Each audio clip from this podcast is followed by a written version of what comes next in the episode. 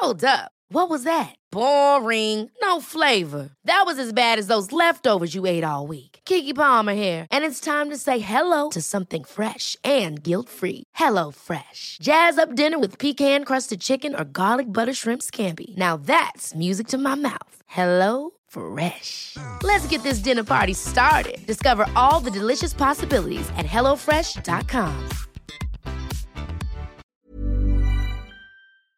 Se van acercando las vacaciones y si tienes un bebé en casa, seguro que te preocupa cómo organizar sus comidas durante los viajes, los días de playa o las salidas a la montaña. Una opción cómoda y muy socorrida son los potitos de Nutriben, porque saben cuánto te preocupa dar a tu bebé tarritos nutritivos y con todas las garantías. Los potitos se preparan aquí en España con los mejores ingredientes, como frutas, verduras, carnes o pescados, y solo emplean aceite de oliva virgen extra. Esos ingredientes tal cual se trituran, cocinan y se envasan al vacío para su correcta conservación. Y ya sabes que igual de importantes son los ingredientes que lleva un alimento como los que no lleva. Los potitos de Nutriben son tarritos que no contienen sal, azúcares añadidos, almidón, colorantes, conservantes, gluten o aceite de palma. Recuerda que los únicos potitos son de Nutriben. Gracias a Nutriben y a su marca Potitos por apoyar los buenos contenidos en este podcast.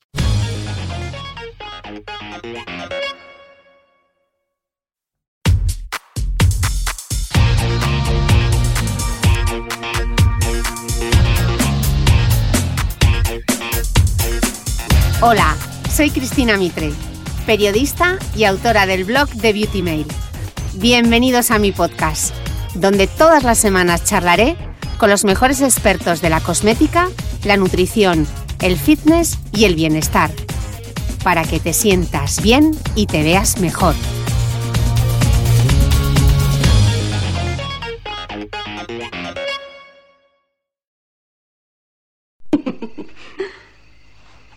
Ahora debe contarnos un cuento.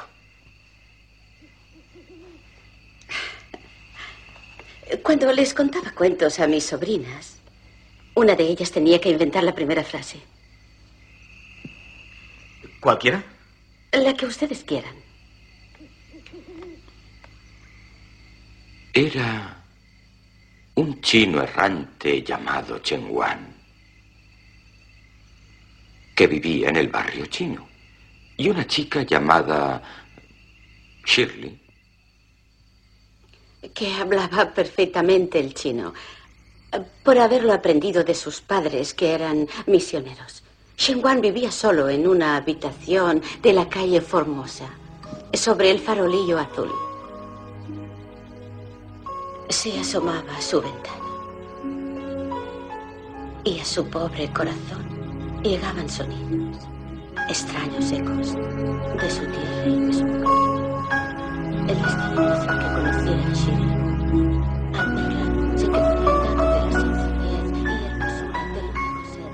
Esta es quizá una de mis escenas favoritas de Memorias de África.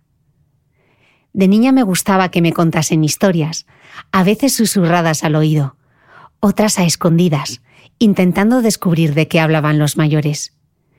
Quizá por eso en octavo de GB justo, mi profesor de geografía me dijo, Mitre, ¿serás espía o periodista? Porque sabes todo de todo el mundo. Y justo acertó. Estudié periodismo para escuchar y poder contar historias. Creo que a veces, por ejemplo, hablamos tanto de amor porque es una materia perfecta para contar historias, historias con principio y con final, ¿no? Y con una trama y con un desenlace. Y quizá no nos interese tanto pues, la persona con la que está siendo nuestra amiga, sino cómo nuestra amiga nos cuenta eso, ¿no? Entonces yo, yo sí que creo que seguimos contándonos historias. Creo que evidentemente ahora hay un auge de, creo que algunos medios, sobre todo en Estados Unidos, se han dado cuenta de que ya las noticias no tienen mucho valor porque están en cualquier lado y que cada vez las noticias son más subjetivas y que cada vez hay más creación también, no sé, desde el New York Times hasta, no sé, hasta revistas de crónica en primera persona, ¿no? Y creo que eso es un, un valor, para mí por lo menos, de que las historias se están contando, no sé, yo creo que sí que estamos en un auge de las historias.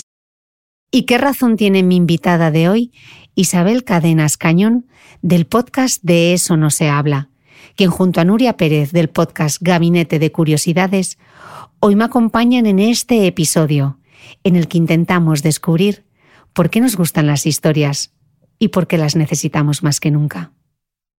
Isabel, Nuria, bienvenidas al podcast. Muchas gracias. Gracias.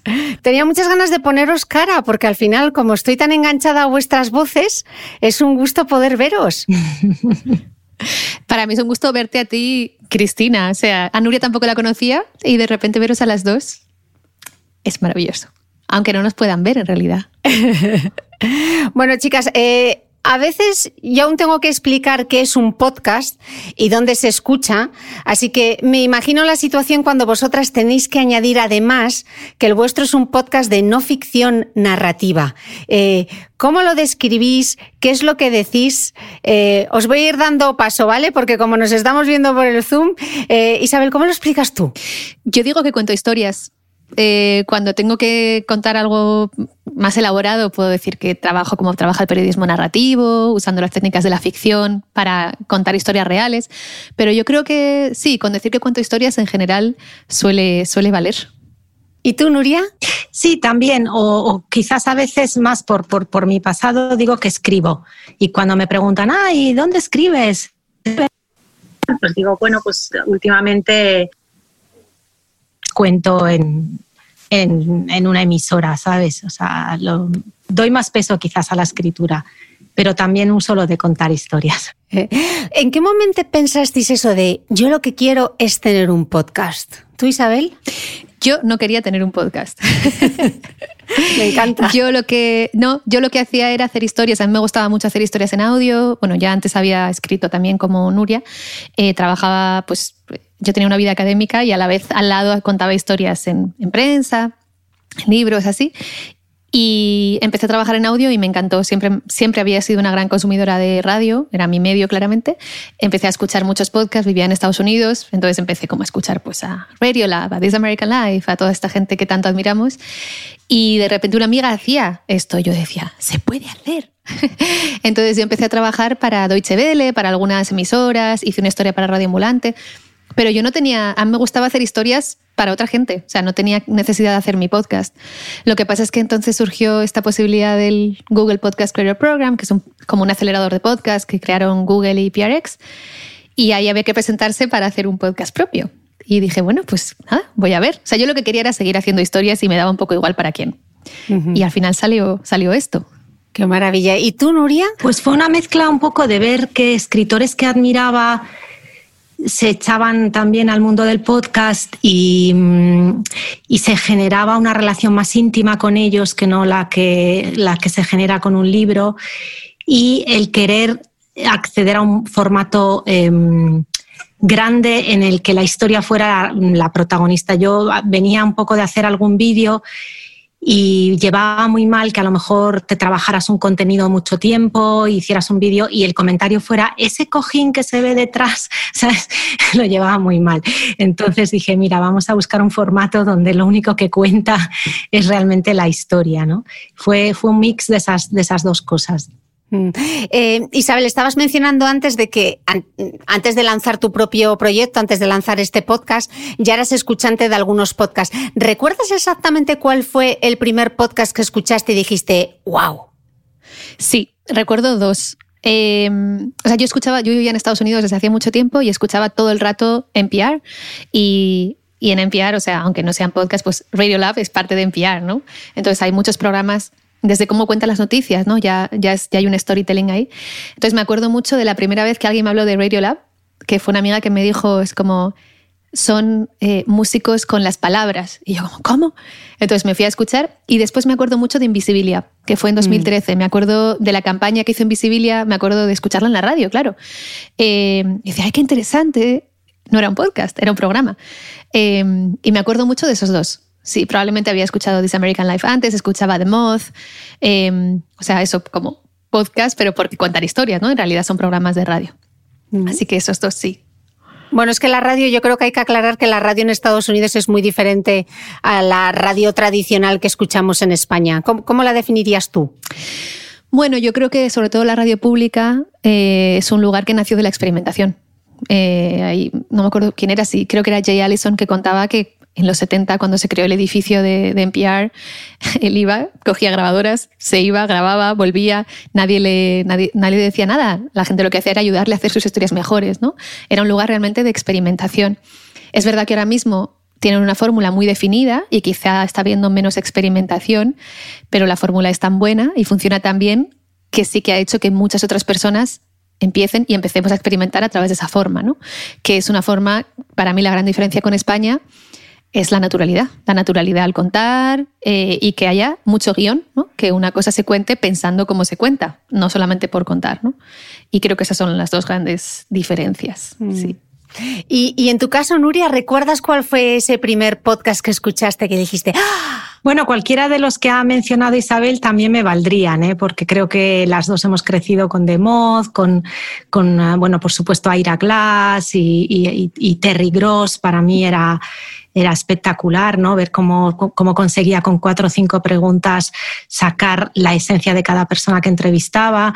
Pero quizás, digamos, el momento en el que, mm, en el que dije, oye, pues no es mala idea esto de, en vez de hacer un siguiente libro, hacerlo así, fue cuando Malcolm Gladwell, que es uno de los escritores que más admiro, se, nos atrevió con, con Revisionist History, que, que para mí sigue siendo a nivel em, de storytelling y a nivel de eh, link de una historia y otra en un mismo episodio sigue siendo un referente. Mm. ¿Dirías, Nuria, que es tu gran inspiración? Sí, probablemente. Eh, como, como dice Isabel, creo que los, los que hemos eh, crecido, los que nos hemos formado escuchando em, esta manera de trabajar americana, tenemos todos en Aira Glass y su naturalidad y todos los que él ha formado después, un referente en cuanto a estilo, en cuanto a tono, en cuanto a, temas probablemente, ¿no? porque creo que son muy buenos combinando lo cultural con lo social. Pero, pero, de Gladwell me fascinó el concepto que intentamos llevar un poco a gabinete de coger un detalle y de ese detalle extrapolarlo en algo mucho más grande y, con el que te puedas relacionar. ¿no? Creo que, ese concepto es muy potente porque hace que personas muy diferentes y que viven en sitios muy distintos puedan reflexionar sobre un mismo concepto importante a, partir de una cosa pequeñita. ¿no? Mm. Y para ti, Isabel, ¿hubo alguien o un programa en concreto que inició la chispa? O sea, que tú te quisieses, de eso no se habla, está inspirado en, aunque es muy diferente a cualquier otro programa, pero un referente. Mm. O sea, yo, para mí, fíjate, un, referente es The Heart, que es eh, un programa también estadounidense de una bueno, directora es canadiense, que son, en realidad no suenan nada parecido. Eh, ellas hacen mucha ficción, mezclan mucha ficción, eh, tienen muchos efectos, yo no trabajo tanto con efectos, pero tienen una cosa que es muy importante, que es poner la primera persona en el centro, ¿no? Y que poner la vulnerabilidad y la intimidad.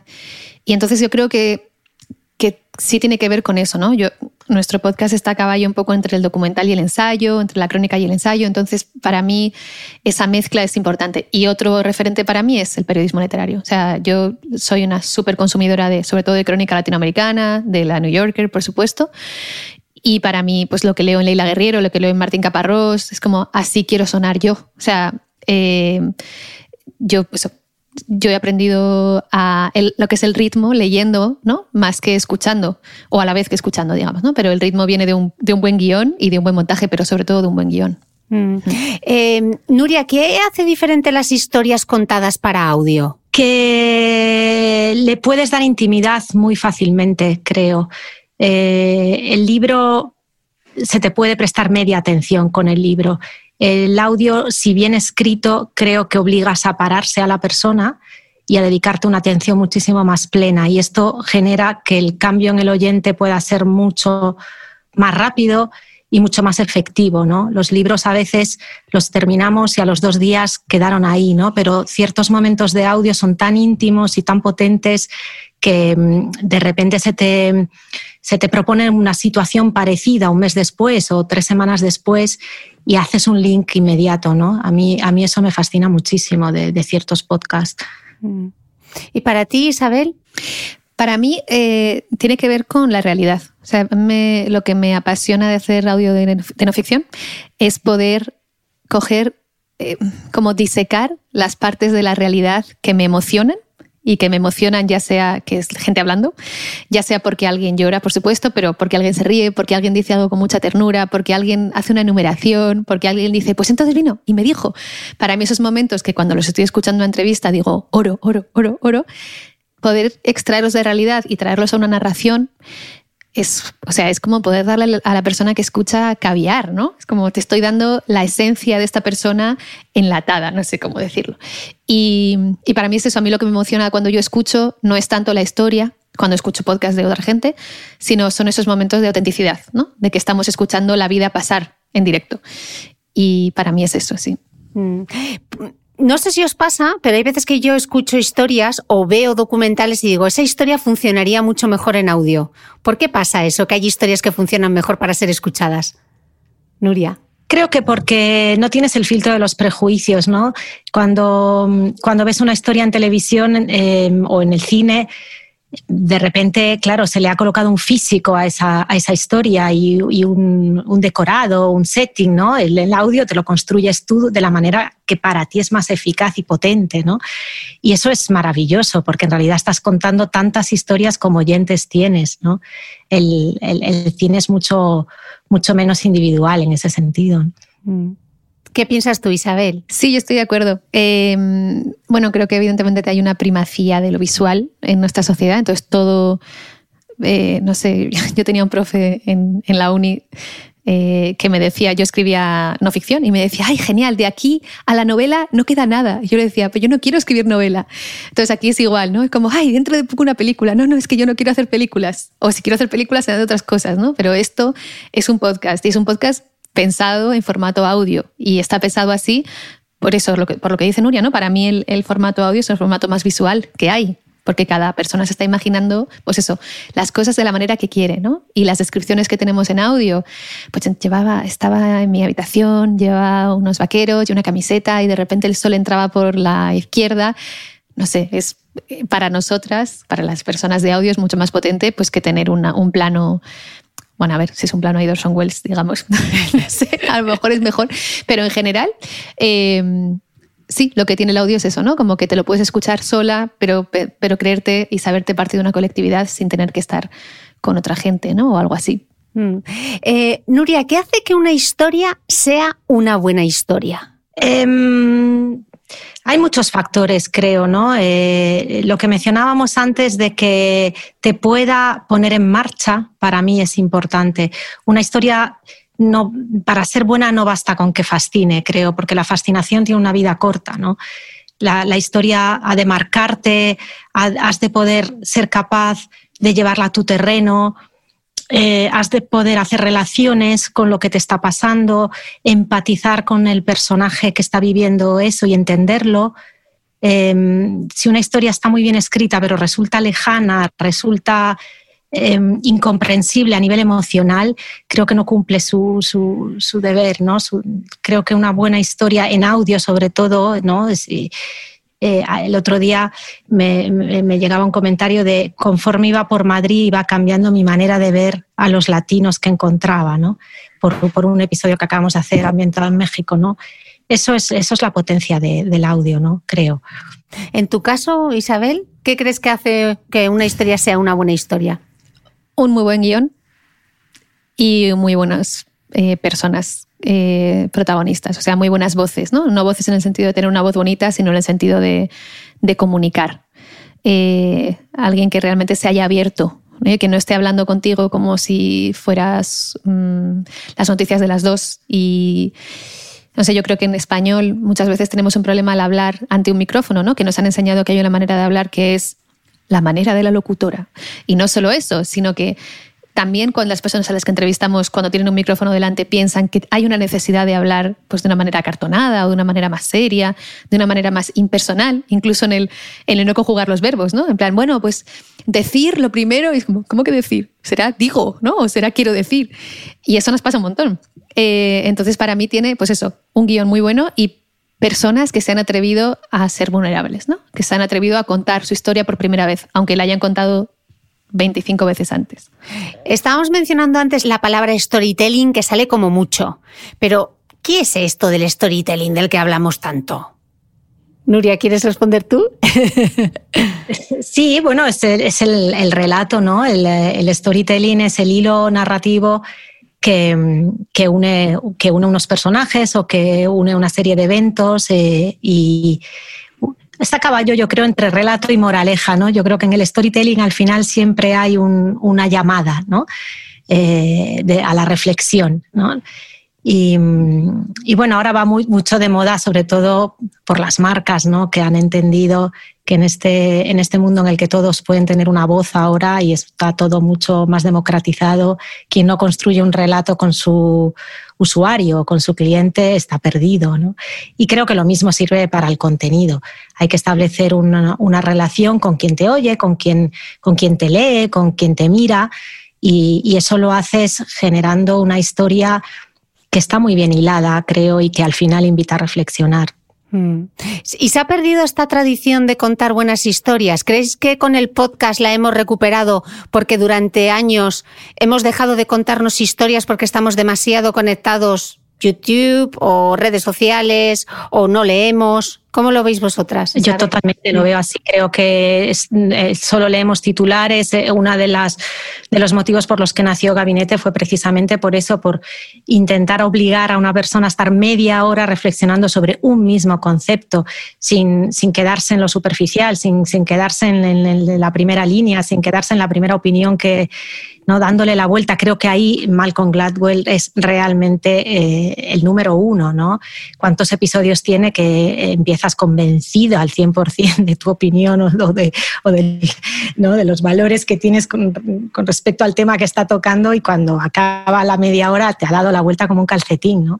Y eso se ha perdido. Ahora nos aferramos a nuestras ideas, a nuestros valores, a nuestras opiniones, leemos muy pocos titulares de las opiniones contrarias y solo titulares y y eso es una pena, ¿no? Porque creo que sin profundidad no hay una opinión bien construida y sin una opinión bien construida nunca puede haber un diálogo porque no estás seguro de lo que, de lo que tú piensas tanto como para defenderlo, ¿no? Mm, bueno, es el sesgo de confirmación al final, ¿no? Que lo vemos tanto en redes.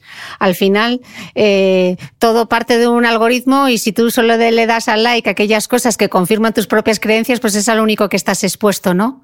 Isabel, ¿tú cómo lo ves? Yo no, no estoy tan de acuerdo. O sea, creo que evidentemente lo que está diciendo Nuria es, es, incontestable, ¿no? O sea, que al final leemos en Facebook a nuestros amigos, a mí me molesta leer a gente que no piensa como yo. ¿Cómo se atreven a no pensar como yo? De hecho, naturalmente pienso que todo el mundo piensa como yo. Pero, pero fíjate, creo que sí que seguimos contándonos historias. O sea, o sea, a mí las historias me las contaba mi padre cuando me iba a dormir. Espero que los padres y las madres sigan contando historias a sus hijos, hijas. Si no lo hacéis, haced. Pero, por ejemplo, no sé, yo cuando me junto con mis amigas a hablar, que muchas veces hablamos de, pues ahora estaba pensando yo mucho en, las historias de amor que nos contamos, ¿no? Pero es que muchas veces, vamos, yo siempre digo, espera, empieza por el principio, cuéntame, ¿y qué te pasó? ¿Y qué le dijo? Yo creo que a veces, por ejemplo, hablamos tanto de amor porque es una materia perfecta para contar historias, historias con principio y con final, ¿no? Y con una trama y con un desenlace. Y quizá no nos interese tanto pues, la persona con la que está saliendo nuestra amiga, sino cómo nuestra amiga nos cuenta eso, ¿no? Entonces yo, yo sí que creo que seguimos contándonos historias, la verdad.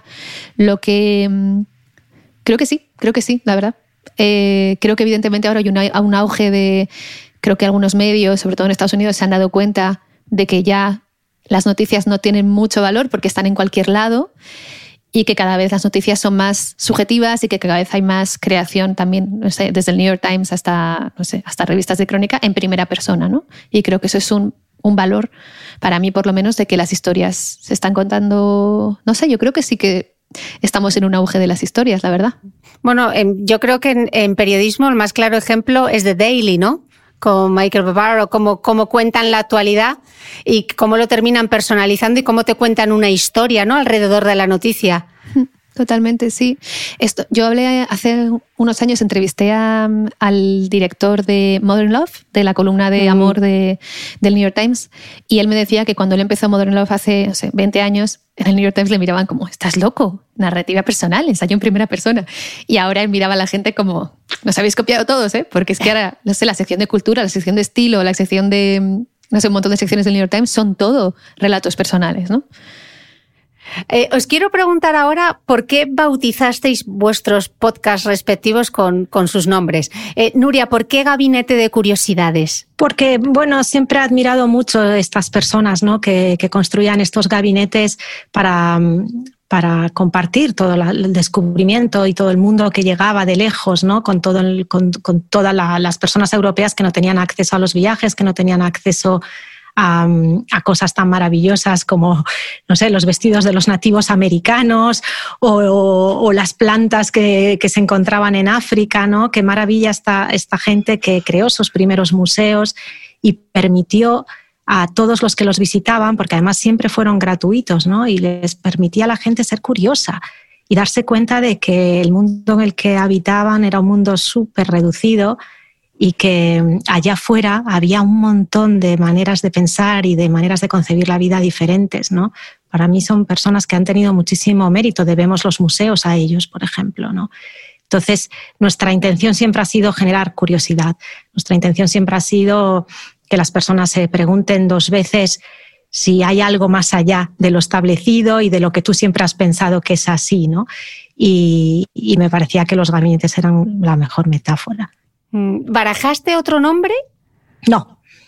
Creo que fue al revés, ¿no? Creo que fue eh, reflexionando sobre los gabinetes, decir, mira, pues es que aquí hay esto es el, hábitat del curioso, ¿no? Eh, y luego, bueno, hablando con Jorge, que es la persona que lleva toda la parte de imagen, lógicamente el mundo de los gabinetes de curiosidades visualmente es muy bonito y se presta a mucho juego y, los dos creo que, que, nos enamoró el concepto y ya. Em, ¿Y con De eso no se habla? ¿Tuviste claro desde el principio que ese iba a ser el título del podcast? ¿Barajaste otros? No, no lo tuve claro desde el principio y un poco como con Nuria, el título definió el proyecto también. Eh, yo llevaba un mes, bueno, más tiempo como trabajando en, en este proyecto, definiendo cómo iban a ser las historias y al principio, fíjate, era un podcast sobre ausencias. Em, pero de repente, bueno, pues unas, a mí siempre me pasa esto en la vida, que piensas que estás trabajando una cosa y en el fondo estás trabajando sobre tu pedrada de siempre, que eso es así.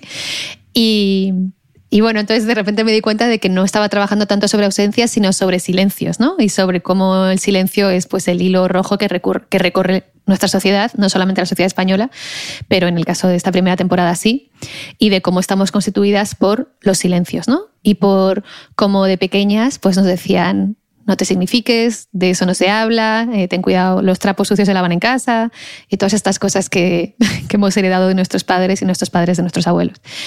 Entonces, hablando con una amiga argentina, eh, me dijo, ah, sí, pues en mi casa mis padres me decían, de eso no se habla. Y ahí fue como, hostia, es muy fuerte, se lo decían a mi amiga en Argentina. Y fue como automático, es como, vale, vale, pues el título es este, ¿no? De eso no se habla. Y se transformó en ser de un podcast sobre ausencias a ser un podcast sobre, sobre silencios.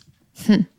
Eh, me gustaría que me contaseis un poco cómo fue el proceso hasta lanzar vuestros podcasts, desde, esa idea inicial, desde ese título que teníais, desde las ausencias de Isabel hasta finalmente llegar eh, al podcast. Pues bueno, bastante rápido y sencillo, la verdad. Eh, tenía claro que me apetecía mucho hacerlo con, Jorge que es una persona que, admiro desde hace muchos años profesionalmente, pero nunca habíamos podido trabajar juntos.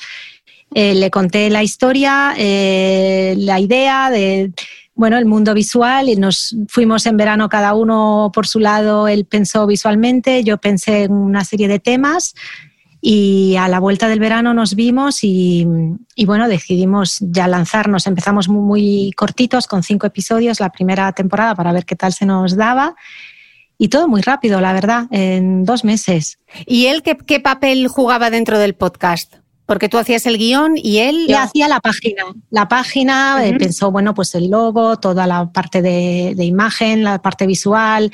Yo tenía muy claro que si queríamos convencer a la persona, de, al oyente, de, a dedicarnos 30 minutos o 35 minutos a un tema, tenía que ser un proyecto transversal, no, el audio no, no, no, bastaba, ¿no? había que mostrar a la persona mucha más información, entonces enriquecer la historia con enlaces, con vídeos, con cortos, con libros, Em, mi intención es que si uno de los temas te enamoren, te enamoran, puedas estar luego horas y horas dedicándote a él para, ir en verdadera profundidad, ¿no? Con lo cual creo que tiene un papel fundamental porque, porque sin él la, solo tendríamos el audio, ¿no? Esa primera temporada la grabamos con Sune, que creo que, conoces. Él, me, yo me grababa en casa y él, lo editaba. Y ya en la segunda temporada tuvimos un equipo más grande porque hacíamos mecenazgo y, teníamos una producción de teatro final. Eh, el último episodio lo hicimos en, vivo, ¿no? En la Sala Galileo aquí en Madrid. Y entonces, pues claro, ya empezamos a tener necesidad de músicos, directores de escena, actores, actrices, ya, ya se hizo todo mucho más grande, ¿no? Pero la primera temporada, pues fue de verdad una cosa entre dos amigos muy sencillita.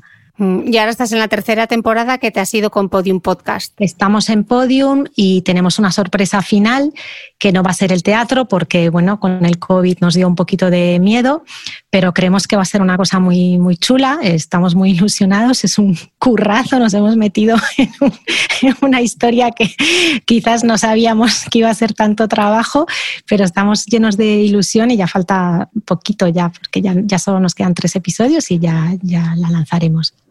Y, en tu caso, claro, porque Nuria está en la tercera temporada, Isabel, tú estás en la primera temporada de Eso no se habla. ¿Cómo fue ese proceso? Pues bueno, nuestro proceso fue mm, en realidad como, como gané la beca de Google. Eso y bueno, impactó en que tuvimos que ir a Boston eh, ida y vuelta como varias veces para hacer formación allí y sobre todo como para ser parte de, de este proyecto de un bueno, pues de una comunidad internacional de, de, gente que produce audio, que es que a mí la palabra podcaster no me gusta nada, por eso digo gente que produce audio. eh, y allí lo que allí fue genial porque bueno, lo primero que me dijeron es tienes que formar un equipo. Yo estaba aburridísima de trabajar sola y para mí la clave era como no quiero trabajar más sola. Entonces ellos también me, impulsaron, ¿no? Eh, y ahí, por supuesto, pues la primera persona a la que pensé fue Laura, Laura Caselles, que aparte de ser amiga mía, justo veníamos trabajando juntas en un proyecto suyo que se llama Provincia 53, que es un documental transmedia sobre, sobre el Sáhara Occidental. Y ya me gustaba mucho cómo trabajaba Laura, aparte de que admiro mucho cómo escribe. Entonces le, dije, le pregunté a Laura si quería venirse conmigo a Boston. Y entonces empezamos a ir Laura y yo a Boston. Y después de la formación en Boston, lo bueno es que en Boston nos ponían como fechas así muy definidas. El primer y el segundo piloto los terminamos allí. Y después empezamos a crear más equipo. Em, ahora mismo somos cuatro. Está Vanessa, que es nuestra editora, em, y bueno, Laura, que lleva comunicación y hace también edición, y, em, y Paula, que es nuestra, que empezó como becaria y ella vino después de una charla en la universidad que yo di, vino y como, ¿por qué quieres trabajar con nosotras? Pudiendo irte a, la sexta o a la SER. Y ahora es nuestra trabajadora, vamos, igual que las otras, ya no es becaria, ascendido. Eh, y ella es nuestra asistente de, de montaje, de producción, de un montón de cosas. Entonces, eh, en nuestro caso no fue tan fácil el proceso como el de Nuria, te, me envidio Nuria, eh, porque bueno, nos, costó mucho encontrar algunas de las historias y luego yo mi proceso de escritura es muy lento. Eh, yo tardo mucho, yo grabo muchas horas, muchísimas, y tardo mucho en hacer guion, pero mucho en plan, muchísimo. Y encima, en medio de la pandemia, pues se nos retrasó el proceso porque, bueno, pues hay muchas entrevistas que no pudimos hacer, yo de verdad mentalmente estaba muy lenta, no sé si os pasó, pero yo estaba lentísima. Entonces se nos... Sí, para mí fue un proceso como más, más largo. Es verdad que yo creo que nos ha venido mejor porque hemos podido hacer historias mucho más reposadas, porque nadie esperaba nadie nos esperaba, digamos, ¿no? ¿no? teníamos ninguna temporada, entonces pues podíamos llegar cuando quisiéramos. ¿no? Mm. Y, y, así ha sido el proceso. y dentro de este proceso, ¿cuáles han sido, primero, los grandes errores y luego los grandes aciertos, Nuria. Grandes errores em, de tiempos. Eh, ahora yo me refería que había ido muy rápido a nivel de colaborativo y a nivel de concepto, pero yo como Isabel también son muchos meses de investigación y, hay errores en, en los temas en todas las temporadas me ha pasado de, pues, tener muchas ganas de hablar de un tema en concreto, empezar a investigar, dedicarle a lo mejor un mes, un mes y medio, leerte a lo mejor cuatro libros enteros para tener que decir, pues es que este tema no es tan interesante como pensaba, ¿no? Y esto en la, tanto en la primera temporada como en la segunda me ha pasado mucho, en esta quizás un poco menos porque ya se van acumulando ¿no? los temas que has, encontrado en el tintero y porque creo que la sensibilidad y la intuición ya se te va un poco perfeccionando en, lo que sí de verdad puede tener material como para media hora y lo que no.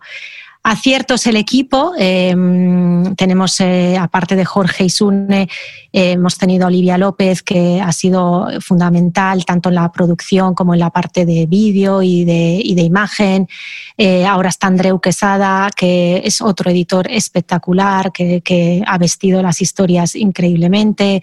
Jesús, María, María Jesús Espinosa, todo, todo el equipo ha sido, creo, el mejor acierto porque trabajamos muy bien juntos, nos llevamos todos muy bien y creo que eso, eso se nota. Hay una serenidad y una rapidez ¿no?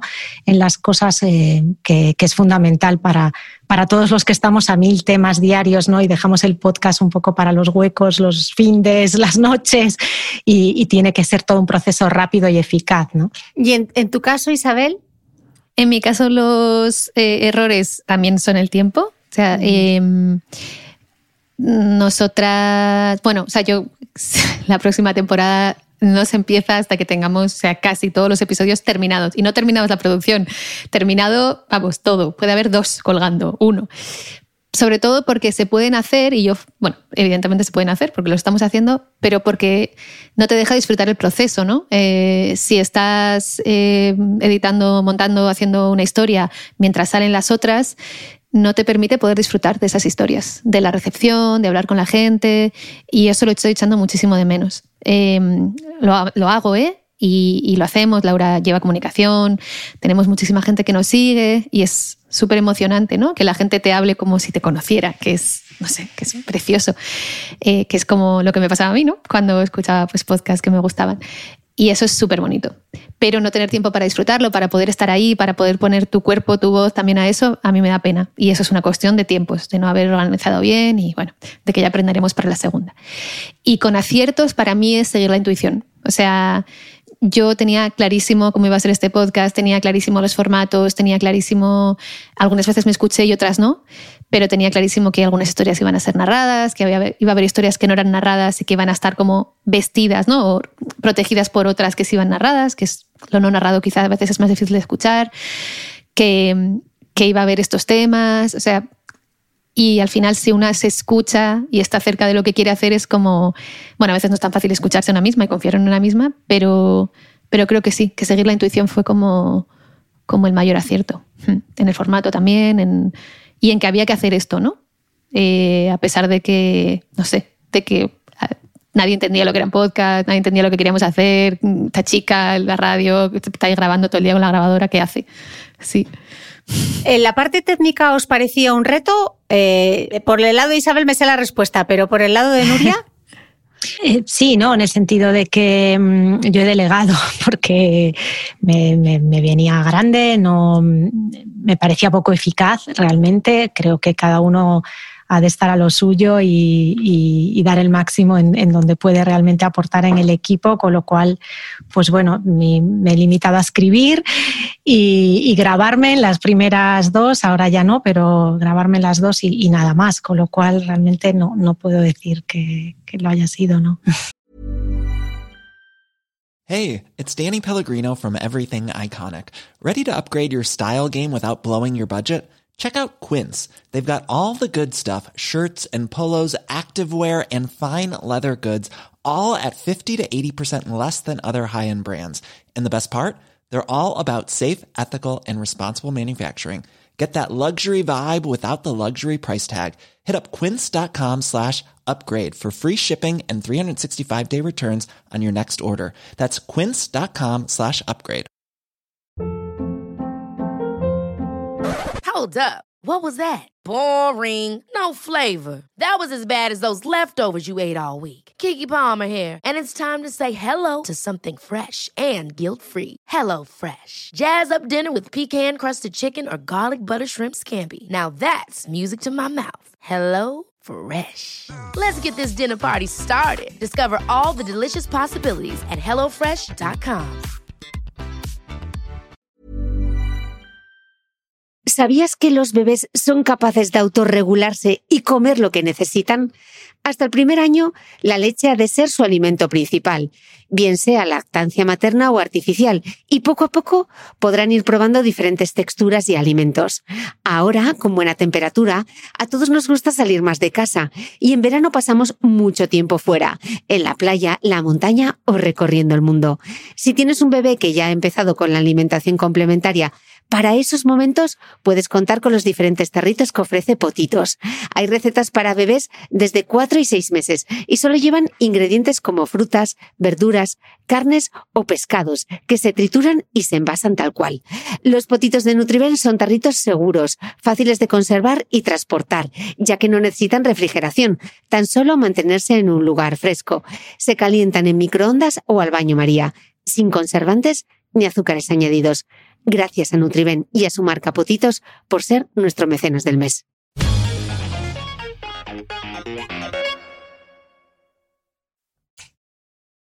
Para ti, Isabel. A mí me encanta, sí, la parte técnica. Eh, me gusta más que escribir. O sea, fíjate que yo también vengo de una tradición de, de, escritura mucho más, pero yo soy mucho más feliz las semanas que estoy montando, vamos, que las semanas que estoy escribiendo guion. Sé que es necesario que escriba guion, pero, pero bueno, lo veo como pues eso, un mal menor, ¿no? Hay que hacerlo. La historia no sale bien si no tiene guion, hay que echarle muchas horas, tiene que tener mucha edición, vale. Pero sí, yo disfruto mucho más de montar, de hacer el diseño de sonido, de probar cosas, de, ir podando, ¿no? De, de, esa poda que se hace en el montaje, ¿no? Que tienes una historia de una hora y la dejas en media hora, de, coger realmente pues esos momentos, ¿no? Que decía antes, lo más fino, lo más... Sí, de, estilizar ¿no? la, historia en alemán pues es que me gustaba esa palabra, como en alemán poesía se dice Dichtung, yo no hablo alemán, pero quiere decir condensar. Y creo que ese proceso de condensación que se hace en el montaje, que yo hago en el montaje por lo menos, sí, para mí es uno de los más, lo que más me gusta. Y luego me gusta mucho grabar, me gusta mucho, sí, dominar la técnica, creo que también porque, bueno, primero porque es algo que yo aprendí tarde, y siempre nos dicen que no podemos aprender algo tarde, ¿no? Que todo, que o aprendes de pequeña y de joven o ya está y no. Y luego también porque como mujeres nos dicen muchas veces que no podemos dominar la técnica, ¿no? Y, y no, es mentira. Se puede. Se puede. eh, ¿Y el folio en blanco por dónde se empieza? Eh, no sé, Nuria, un, un, episodio como Omertá, ¿por dónde empieza Omertá? O Jadilla, ¿por dónde empieza? Isa, cada una de vosotras, ¿por dónde empiezan esas historias? ¿Cuál es el hilo? En mi caso siempre empiezan por algo muy personal, eh, por mi propia historia, eh, intentar eh, reflexionar sobre lo que ha supuesto para mí, cómo me ha marcado, qué cambios eh, ha hecho. Eh, mi familia política es siciliana y en el caso del episodio que mencionas, pues es algo que, he vivido, que, conozco y, creo que en todos, ¿no? Siempre hay un hilo muy personal. intentas encontrar la emoción universal que hay detrás de, ese evento, ¿no? O, de esa, o de ese suceso que has vivido para, trasladarlo al oyente. ¿no? Mm. ¿Y en de eso no se habla, Isabel? Pues empiezan también con la intuición. O sea, hay historias que no funcionan, ¿no? Que, pues, que trabajas y que no funcionan. Pero en el caso de Jadilla, por ejemplo, eh, yo cuando yo tenía la historia de Jadilla así un poco como apartada, era como, bueno, pues ella me iba mandando cosas y yo las dejaba ahí guardadas porque estaba trabajando en otra historia. Y cuando escuché el primer audio que me mandó, que fue el, de la, el primero que sale, en el de la mascarilla, dije, bueno, ya tenemos historia y esta historia empieza así. En mi caso siempre empiezan con una intuición de, de sonido. Pues por ejemplo, la historia, la penúltima historia que hemos sacado, la del hijo del alemán, esa historia eh, yo sabía que iba a ser un musical. O sea, sabía que iba a haber una parte en la que ese hombre contaba su vida y iba alternándose con canciones como de una manera muy picada, ¿no? Entonces, ese, por ejemplo, nació de ahí. Cada, para mí sí, cada historia nace de, de una intuición, de escuchar a la intuición. Para mí vuestros podcasts la verdad es que son toda una experiencia sonora. ¿Cómo se llega a ese difícil equilibrio entre los efectos sonoros, el archivo sonoro, las entrevistas y vuestra propia narración? Súper difícil. Montando. Que, que, Isabel lo tiene más complicado, porque en mi caso no hay entrevistas y simplemente se trata de, de vestir un. Bueno, simplemente no, ¿eh? Pues no quiero. que es un trabajo espectacular, pero, pero es vestir un guion, ¿no? Eh, en mi caso en el, en el, mismo guion propongo las músicas y cómo las veo y dónde las veo y aquí entra esta música. Em, bueno, pero en el hilo, en el del hilo sí que metiste cortes de declaraciones. Sí, sí, sí, pero no son, no son entrevistas. Mm. exacto, ese es simplemente decir, bueno, existirá este momento porque voy a contarlo si, si ya está contado por el protagonista, ¿no? Em, pero es todo muy guionizado, muy aquí mete esto, aquí mete el otro, y, luego está la sensibilidad de, de André o, cuando era Sune, pues Sune, de, ir añadiendo layers y layers, ¿no? estratos y estratos, hasta que eso queda muy bien vestido y, la persona puede vivirlo, ¿no? que es lo, una de las mejores cosas que te pueden decir es lo he vivido. ¿no?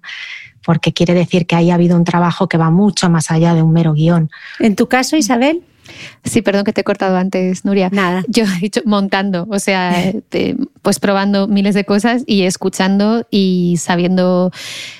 Yo creo que el ritmo es muy importante, ¿no? Que no me acuerdo quién era, pero alguien decía que en general, en una historia de radio, no puede haber más de 60, 60 segundos iguales. Y bueno, yo ahora, yo antes lo seguía. El, el episodio de Rosana, por ejemplo, creo que está bastante cerca de eso, el primero, pero ya no porque, eh, bueno, pues porque creo que a veces no tienen razón, no pasa nada. Pero es verdad como que, claro, tú no puedes tener a una persona hablando 10 minutos, ni puedes tenerme a mí y a una persona hablando 10 minutos, ni puedes tener música 10 minutos. Entonces, pues trabajando mucho con el ritmo y escuchando y probando cosas y sabiendo que hay cosas que tienen que irse, que por mucho que te gusten no pueden entrar, que esto es lo más difícil de todo, como bien sabéis. Em, y sí, trabajando mucho con, con el montaje teniendo como 30 versiones de cada, de cada historia. Eso sí iba a decir, porque yo muchas veces os escucho y el único que estoy pensando es, madre mía, la de versiones de guion que ha debido hacer hasta llegar eh, a grabar. ¿Cuántas versiones de guion se pueden hacer de un episodio? Uf, en mi caso, muchísimas muchísimas de ciertos, ciertos episodios.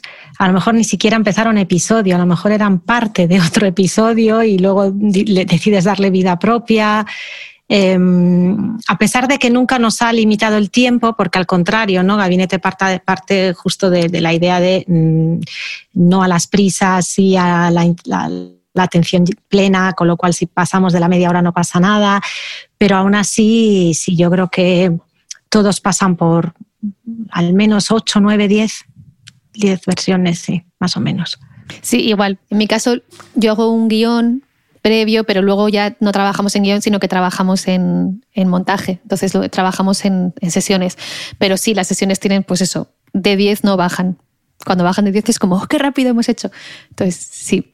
El fact-checking que es esa comprobación de los hechos que, se hace, ¿cómo es de importante en vuestros podcasts? ¿Cuánto tiempo se dedica además a todo eso? Porque ya no es solo el guion, los efectos de sonido, es que lo que estemos contando eh, tenga rigor, ¿no? ¿Esa parte es, la más, es una de las más arduas o no? Para mí, desde luego, en gabinete es fundamental, precisamente porque no, no hay entrevistas, no estoy contando eventos y, es súper importante y, y, he hecho he hecho, mucho, hecho mucha mano de, todo lo aprendido en la Facultad de Periodismo. ¿no? Si no hay tres fuentes, si no hay, pues las cosas se quedan. No solo publicamos lo que podemos demostrar, eh, lo que está súper comprobado y, me he dado cuenta, ¿no? Eh, siempre, siempre decimos, no, oye, no, no hay que fiarse de todo lo que está en Internet y tal, pero desde que trabajo en este proyecto es impresionante la cantidad de información errónea que hay allá afuera. Pienso mucho en mis hijas, adolescentes, que, que como todas tira mucho de Internet para los trabajos o para estudiar y hay que tener muchísimo cuidado porque es increíble cómo una misma historia puede barajar datos tan sumamente diferentes de una fuente a otra. ¿no? Hay que mucho cuidado. Sí, en nuestro caso, fíjate, el fact-checking eh, en las historias de esta temporada no es tan importante. En algunas sí, pues por ejemplo en la, en la de Bernardo hay una parte sobre el nazismo en España que fue súper importante, pero eran datos muy contrastados, o sea, no fue difícil contrastar. La historia de las 11 de Basauri y del aborto ahí fue más difícil, por ejemplo, y ahí fueron pues meses de investigación. Em, pero en general el resto de historias que tenemos son historias muy personales y creo que es bastante evidente que son historias personales, como dicen de Moth, ¿no? tal y como las recuerdan sus protagonistas. ¿no? Yo no, no, no, puedo chequear cómo se sintió la madre de Rosana cuando, no sé, le dejó a aquel hombre. ni quiero, ¿no? Es que esta es la historia de Rosana contando la historia de su madre y eso es lo que yo estoy contando, ¿no? Que no, no hay una verdad ahí, la verdad es la historia de Rosana y es como ella la cuenta, ¿no? Si la contara pues el hombre que no quiso salir en esa, el señor X que no quiso salir en, en este episodio, pues sería otra versión. Pero bueno, el señor X no quiso salir, entonces no puedo contar su, su versión. Así que el fact-checking es importante. Por ejemplo, teníamos una historia para esa temporada que al final no salió porque no podíamos probar algunas cosas. Era una historia que también no, no, pasaba en España, entonces al final decidimos hacer una temporada solo de España, pero era una historia que nos costaba mucho hacer el, el fact-checking y no la pudimos sacar. Mm. Estamos hablando de, de, esas historias, de los efectos sonoros, pero si hay algo también que engancha de vuestros podcasts, son vuestras voces. ¿Cómo es de difícil locutar vuestros podcasts? ¿Qué habéis aprendido? ¿Cómo os escuchabais al principio? Bueno, yo estaba un poco acostumbrada porque he hecho radio de, chiquilla para, en la época de los estudios, luego he doblado algunos anuncios cuando trabajaba en publicidad y mm, era algo que me era más, más familiar realmente. Me costó más el tono, digamos, ¿no? Dar, dar con un tono adecuado que no fuera pues eh, ni el tono, como decía Isabel, al que estamos acostumbrados en este país tan impostado y tan, tan artefacto, eh, ni un tono tan, tan natural que quitará importancia y densidad a la, a la historia. ¿no? Eh, eso me ha costado más la voz en sí, quizás también porque venía de, YouTube y te escuchas mucho, ¿no? Y, la verdad es que no, ahí no, he tenido muchos problemas. Yo, también he trabajado siempre con la voz Em, siempre he trabajado con la voz, eh, pues, he hecho teatro, luego yo escribía poesía, entonces para mí lo mejor de escribir poesía eran los recitales y poder recitar. Y no solamente siempre he trabajado con la voz, sino que siempre me ha gustado mucho trabajar con la voz y comunicar con la voz, ¿no? Siempre. Siempre me he fijado mucho en, los acentos de la gente, en, las inflexiones, en sí, es una de las cosas que, que, más me gusta. Yo estudié filología, entonces como lingüista supongo que hay una cosa ahí de, pues eso, ¿no? De, de los tonos y las inflexiones y las maneras de hablar, de la dialectología hispánica. Y saludos a mi profesora. Y cuando empecé con el podcast tenía bastante claro cómo iba a sonar, o sea, no fue no fue nada, o sea, yo hablo así, yo cuento así, yo hablo diferente, de hecho ahora hablo muy diferente, pero mi manera de contar es esa, ¿no? Yo doy mm. clase también y en las clases hablo bastante parecido a como hablo en los podcasts. Trato de comunicar y creo que la voz mía, la manera en la que mejor comunica es esta que a veces, mm, bueno, me han preguntado en alguna entrevista y sí, al final he llegado a la conclusión de que, de que lo que hago es ser un cuentacuentos. O sea, que lo que estoy haciendo es, pues eso, no tanto locutar ni hablar, como dice Nuria, de manera natural, sino ser una, eso, una cuentacuentos, sí, estar mm. contando una historia. Y hablando de historias, la madre de todas las historias que habéis contado, esa historia eh, que os ha marcado, ya sé que no habéis terminado la temporada todavía, pero si os tuvieseis que quedar con una. Silencio. Están pensando. Nuria, ¿tú? En mi caso creo que vi My Valentine porque, mm, bueno, es una historia en la que el oyente es protagonista, es una historia que nos llegó de repente, ¿no? Eh, que nadie esperaba. De hecho, eh, un episodio quedó en el tintero que eh, pasó ahora esta tercera temporada para hacer, hacer hueco a, esta historia, ¿no? Y, y, bueno, fue, fue un gesto tan bonito que, que lo recuerdo con muchísimo cariño, la verdad.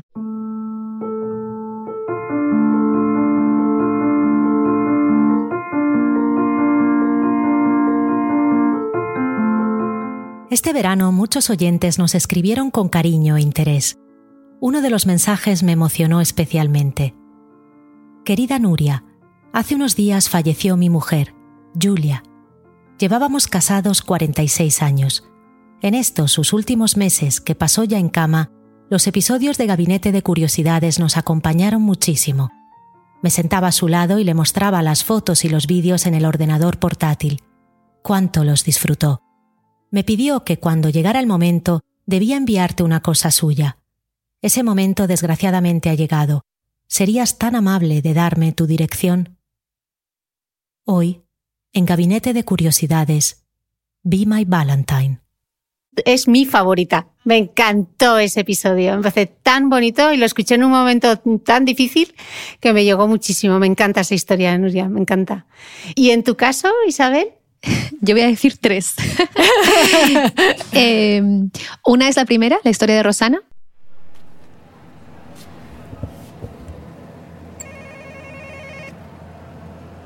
A veces no hace falta irse muy lejos para encontrar historias de silencios. Sí. Hola, Rosana. Hola, Isabel, te abro. Vale, gracias. Hoy, por ejemplo, han pasado tres minutos desde que salí de mi casa hasta que Rosana me abre la puerta de la suya. Hola, ¿qué tal? Rosana tiene 55 años y los ojos grandísimos. Bienvenida. Y hace muy poco que se ha mudado a esta casa. Bueno, pues es nueva, la estoy estrenando. Me he mudado hace nada. Por eso parece que aún está medio vacía. La casa de los cinco balcones. ¿Sí? Sí. Y es verdad que por esos balcones entra muchísima luz, pero también bastante ruido. Es domingo por la tarde, la hora en que Madrid duerme la siesta, pero los turistas no saben de eso y parece que todos se han juntado debajo de casa de Rosana. Así que nos encerramos en la cocina, cerramos puertas, balcones y ventanas y empezamos a conversar. Rosana quiere contar algo. Eh, aunque bueno, digo la primera, que es la primera de la temporada regular, digamos, porque antes habíamos sacado dos, historias más, Silencio de Radio y el prólogo, porque tuve mucho tiempo para hacer esa historia, creo que estaba en un momento de mucha experimentación, me hice muy amiga de Rosana, eh, Rosana habla en esa historia de unos muebles, de un- una sillita donde su madre le contaba, le contó su gran secreto y, habla de una cómoda donde su madre guardaba las cosas y Rosana me ha regalado esos muebles. Es, o sea, es una cosa, en fin. Entonces, para mí esa historia es muy especial y también lo es la historia de la cárcel, una historia que se llama Seis Barrotes, porque, bueno, a mí entrar en una cárcel me cambió la vida. Yo nunca había entrado en una cárcel y, y me cambió la vida, me cambió la manera de entender el sistema penitenciario, me cambió todo. La, generosidad que han tenido estas mujeres en contar su historia, en no pedir absolutamente nada a cambio, ¿no? O sea, es como nos dijeron, sacad lo que queráis, lo han escuchado, les ha parecido bien. O sea, y también fue una historia en la que eh, yo no quería como ser la voz narradora, entonces fue difícil como pensar la estrategia narrativa y a mí me gusta muchísimo. Un micrófono es un pasaporte para entrar en lugares donde normalmente no podemos entrar y sobre todo para escuchar lo que pasa en sitios sobre los que pesa un gran silencio. En enero, el equipo de De Eso No Se Habla cogimos micrófonos y grabadoras y nos fuimos a la cárcel de Zaballa, en Álava. Zaballa es una cárcel nueva. Se construyó en 2011 para sustituir a otra prisión que está en el mismo pueblo, pero tiene un nombre mucho más conocido, Nanclares de la Oca. Allí conviven, en diferentes módulos, 700 personas presas. De ellas, unas 90 son mujeres. Nosotras fuimos a verlas a ellas, a las presas del módulo 9, el llamado módulo de respeto. Y la tercera historia es la que está sin contar, que por supuesto es mi historia personal y que, bueno, y que ojalá en algún momento encuentre las fuerzas para contarla. Y puntos suspensivos. Y puntos suspensivos. Y luego uno está todos estos meses y casi años preparando estos proyectos, lo- los lanza, se hace visible y, ahí está. ¿Cómo, cómo se hace? ¿Cómo llegáis a la gente? Que cada vez más gente lo escuche. ¿Cómo crece esa comunidad? Nosotros nos debemos todo a nuestros oyentes y a la generosidad que tienen compartiendo constantemente, ¿no? Se lo he pasado a mi hermana, se lo he pasado, bueno, muchísimos profesores, sobre todo esta tercera temporada que, le hemos dado un, un, un un poquito más social, se lo ponen a sus alumnos. Eh, debemos todo a, todo a ellos, de verdad. Ya no solo por el mecenazgo con la temporada 2, pero de verdad porque son nuestras relaciones públicas. Eh, eh, estamos súper agradecidos. No, no, hay, no pasa un día en el que alguien no me diga, oye, se lo he recomendado a mi compañera de trabajo, a mi hermana, a mi cuñado, has conseguido que mi marido escuche algo conmigo. No, hay historias súper bonitas. Ayer me escribía una madre con su hijo adolescente que decía, por fin me siento y hablamos de temas importantes. Es, eh, es, la generosidad, la generosidad de la gente que, que ve en una historia la posibilidad de que a otra persona también le cambie ¿no? y decide compartirla. Sí, es precioso eso, la verdad, lo de los adolescentes, ¿no? Que escuchen. Sí, nosotros también hay gente que nos escribe, es como, no sabes lo difícil que es que un adolescente esté diez, media hora escuchando algo. Y eso para mí también tiene que ver con lo de cuentacuentos, ¿no? Que, decíamos antes, de hablarles a ellos, ¿no? Y no, bueno, y no hablar como para la nada, digamos. Eh, en nuestro caso también es muy bonito lo que está pasando, ¿no? De gente, pues eso, que lo escucha, le gusta y empieza a recomendar. Eh, yo a veces digo que Laura, que es como la que ha creado todo eh, la relación con la audiencia, ¿no? Eh, todo lo comunicativo, ha creado un de eso no se habla paralelo. O sea, es que de eso no se habla son los podcasts y luego está como todo lo que pasa alrededor de eso que es precioso, ¿no? O sea, mm, yo tampoco sabía en lo que me estaba metiendo al, al empezar este tema y ahora lo veo y digo, uff, pues gente que nos escribe con historias muy duras. O sea, y que, y que te preguntas qué hacer con eso, ¿no? Es como, joder, de repente tengo una responsabilidad con una historia con alguien que no conozco, pero que me la está dando. No tanto para contarla, sino, sino para abrazar a esa persona. Es, eso está siendo como muy una de las cosas más fuertes, ¿no? La, la reacción en torno a, a, los silencios de cada una y a las ausencias de cada una y que de repente hay gente que lo está escuchando y está, pues eso, desenterrando también sus silencios. ¿no? Mm.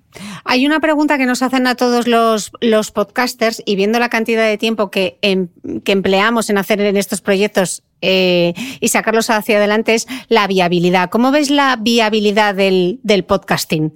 Os iba a preguntar que cómo os financiáis directamente, pero lo he puesto así un poco de otra manera. en mi caso, cero. En mi caso, realmente es, es, minimísima. Primera y segunda temporada prácticamente cero y la, esta, esta tercera temporada muy, muy poco. Es, eh, vamos, Gabinete no es en absoluto algo que hagamos. Eh, pensando en el fin de mes. de hecho, todos los años acabamos muy cansados porque es muy intenso, son muchos meses y siempre decimos, esto no puede ser, pero ese cariño del que habla Isabel, esas cartas en el confinamiento fue brutal. Algunas cartas no pasaban días sin que no nos cayera una lágrima leyendo algún mensaje de, personas que hemos acompañado a lo mejor en los últimos minutos o, familiares a los que hemos acompañado que estaban solos y dices, ¿cómo no voy a hacer esto? ¿No? ¿Cómo, no, ¿Cómo no voy a seguir haciendo esto? Si es que además nos divierte, nos enriquece, ¿no? Todo lo que no es monetario lo tiene todo, obviamente, como, como proyecto. Yo aprendo muchísimo investigando, me encanta, pero, pero sientes un deber. Llega un momento que dices, ¿cómo no voy a seguir acompañando a esta gente tan generosa, ¿no? que me escucha, que me ha dado su tiempo, que ha compartido, que me escribe estas cosas tan bonitas? Y, ahí seguimos. Eh, ojalá llegue un día en el que podamos eh, dejar todos nuestros otros trabajos eh, de verdad, digamos, para, para, centrarnos en esto, porque creo que el proyecto también mejoraría, obviamente, mm. ¿no? si, si, pudiéramos dedicarnos al 100% a esto, pero por ahora pues es que hay que sacar, pues hay que levantarse a las 5 de la mañana, yo me levanto a las 5, le dedico los fines, le dedico las noches y, y, y esto, es, así se hace, ¿no? En vuestro caso, en de eso no se habla. Isabel, bueno, tenéis la beca, ¿no? Sí, en nuestro caso la primera temporada está, la tenemos pagada. Y bueno, o sea, toda la gente que trabaja en eso no se habla cobra. Eh, y en mi caso, yo, bueno, yo tengo un trabajo en la uni, pero justo este año pues no he trabajado en la uni porque no ha habido, ha pasado una cosa que la pandemia. Entonces yo sí que me dedico ahora 100% a, al, o sea, desde hace varios meses ya me dedico 100% al, al podcast y para mí sí que es importante que haya una sostenibilidad. Nosotros tenemos la beca de Google y además tenemos una beca del Ayuntamiento de Madrid. Y si no tenemos dinero, no vamos a hacer una segunda temporada. Mm. Porque, o sea, bastante agotadas estamos ya. Eh, como para. Sí, o sea, yo, yo no. así lo digo. Eh, o sea, no, no, podríamos hacer ese trabajo, no porque no nos guste, sino porque, claro, tendríamos, lo que dice Nuria, ¿no? Tendríamos que tener otros 35 trabajos eh, a la vez para poder hacer esto y no, o sea, yo, yo acabo realmente agotada de todas los, las historias que contamos y el resto del equipo igual. Entonces, nuestra aspiración es como poder realmente, no digo ya hacernos ricas, pero ganar que sea un sueldo viable, digno claro. y viable. Sí, Dios mío, esta parte capitalista es horrible. Bueno, pero al final, ¿no? Es hacer viable un proyecto. Sí.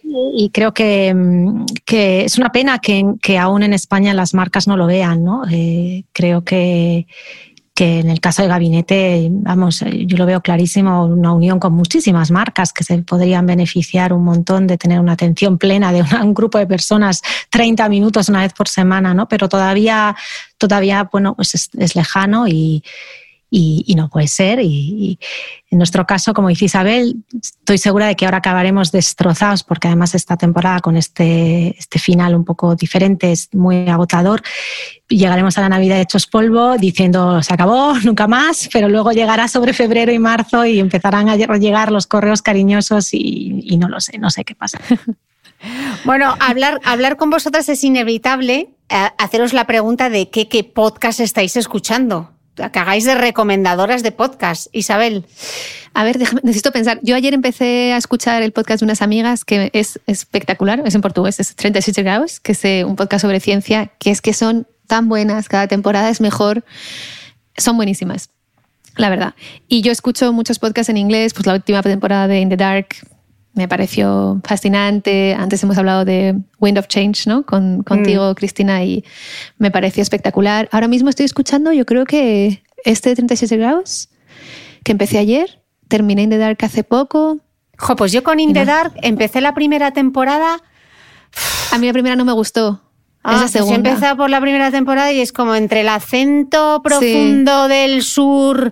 Eh, mm. uf, me está costando. La segunda, ¿eh? la segunda temporada es Dios santo. Dios, no te voy a contar nada, pero tiene un impacto muy fuerte en la sociedad. Pasan cosas después de la temporada. Vale, pues tenemos In the Dark, el podcast en portugués 30 y qué? 30 37 grados. 37 grados. Es, son de Brasil, es realmente buenísimo. O sea, digo, estas mujeres cada día suenan mejor. O sea, es que parece de verdad. ¿Algún otro? Bueno, te dejo que pienses mientras Nuria me da sus favoritos. Bueno, son, son meses malos para preguntarme porque precisamente porque a gabinete le tengo que dedicar todo el tiempo libre. En estos meses escucho poco. Este, este verano em, me fascinó Caliphate. Por, por, desgracia ya sabemos cómo ha acabado el tema, pero a mí ella le perdono todo. Creo que, es un pedazo de periodista espectacular y creo que está muy bien construido.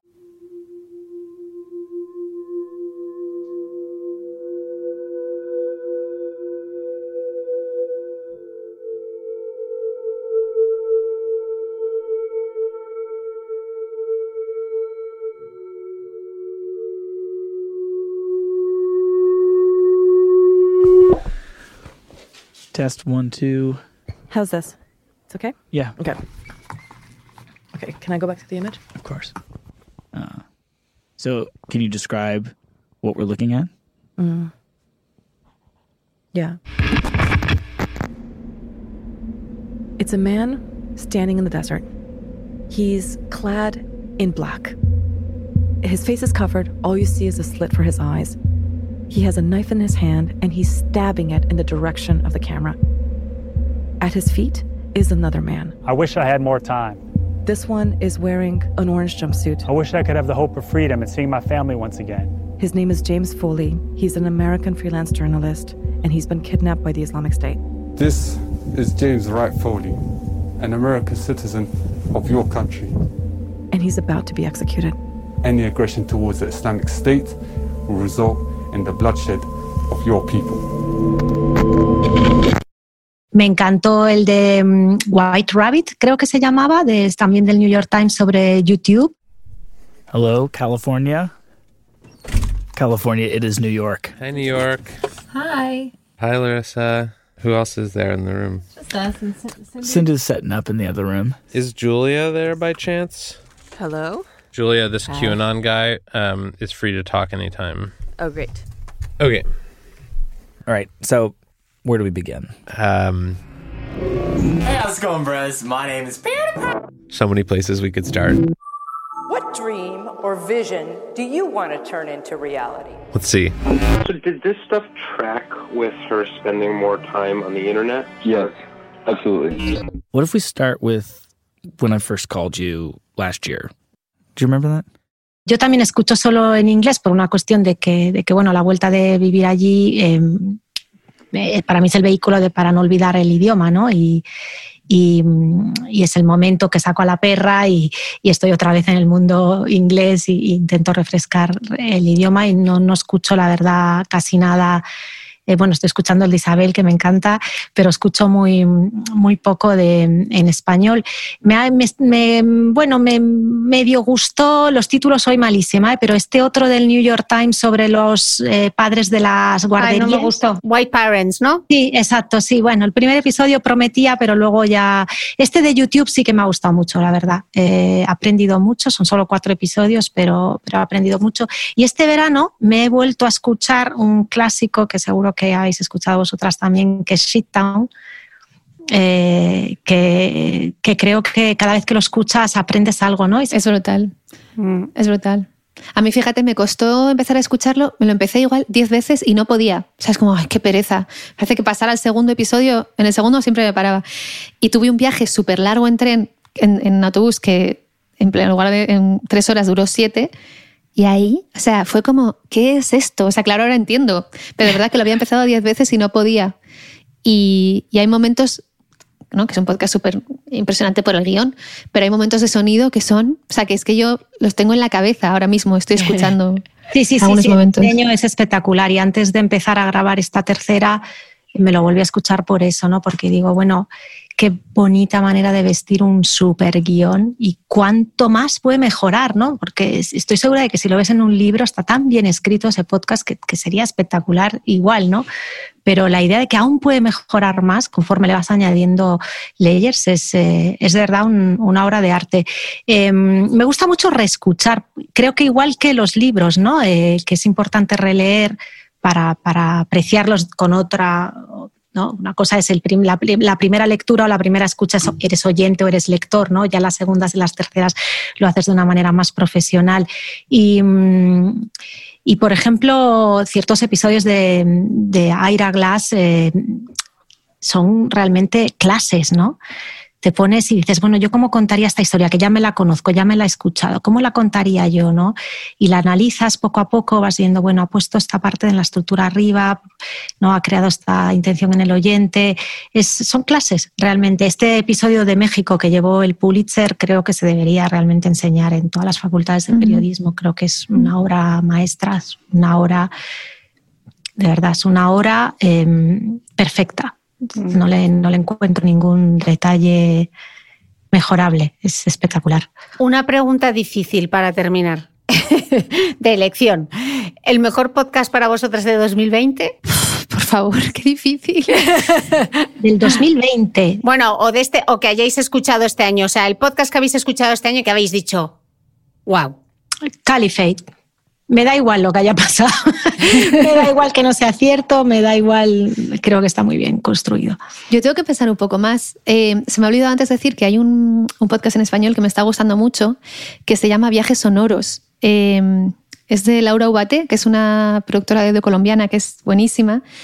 Y, o sea, me gusta mucho todo lo que hace ella, pero estos viajes son muy bonitos. Ella tenía como cosas grabadas de viajes y de repente hace viajes en segunda persona para ti.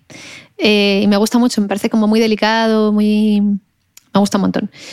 Y el, mejor podcast de 2020, Virgen Santa, lo que nos pides. Tengo que pensar mucho, porque además durante la pandemia escuché mucho más... Eh, pero no, te preocupes, lo dejaremos en las notas sí. del podcast, así de sorpresa. y así Vamos, se meten... Si tengo que decir uno, In the Dark, la segunda temporada, me, me, me ha impresionado mucho. Vale, yo, yo me quedo con Winds of Change y por supuesto con vuestros podcasts. Bien. Winds of Change todos al mismo nivel, también. todos al mismo nivel. ¿Sabes que voy a poner Winds of Change antes de In the Dark? Te digo. Sí. Venga. Winds of Change eh, es muy bueno. Pues le damos entre sí. las tres un premio en este club improvisado de, no voy a decir podcast porque a Isabel no le gusta la palabra, de audio. Ah, no, podcast me gusta, lo que no me gusta es podcaster. Podcaster, ok, vale. Eso no me gusta. Pues nada, eh, muchísimas gracias por participar en este club de podcast. Yo me siento muy afortunada de poder haber charlado con las creadoras de dos podcasts a los que sigo, que me guardo los episodios como, ¡ay, nuevo episodio, nuevo episodio! Pero este me lo guardo, este me lo guardo porque tengo que encontrar el momento para escucharlo y que sea especial. Así que muchísimas gracias a las dos, Nuria e Isabel, por vuestro tiempo. Larga vida a vuestros podcasts, de verdad. Nuria, yo espero que logre sacar esa cuarta temporada. Isabel, yo quiero una segunda temporada, una tercera, una cuarta, una quinta, las quiero todas. Así que pedirles a, a los escuchantes que den muchas estrellas en Apple Podcast, que dejen muchas reseñas, que compartan, que lo manden por WhatsApp, que sean muy pesados porque ellos nos hacen de altavoz. Así que darles las gracias a todos ellos y a vosotras de corazón. Gracias. Gracias, Cristina. Un placer, gracias.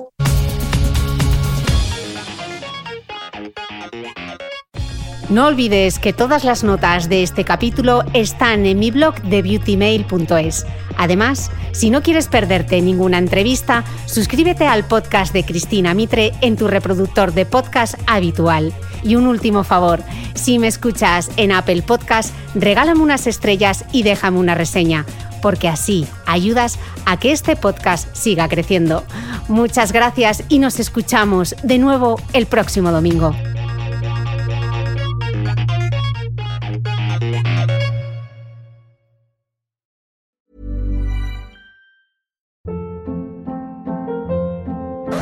Hold up. What was that? Boring. No flavor. That was as bad as those leftovers you ate all week. Kiki Palmer here, and it's time to say hello to something fresh and guilt-free. Hello Fresh. Jazz up dinner with pecan-crusted chicken or garlic butter shrimp scampi. Now that's music to my mouth. Hello Fresh. Let's get this dinner party started. Discover all the delicious possibilities at hellofresh.com.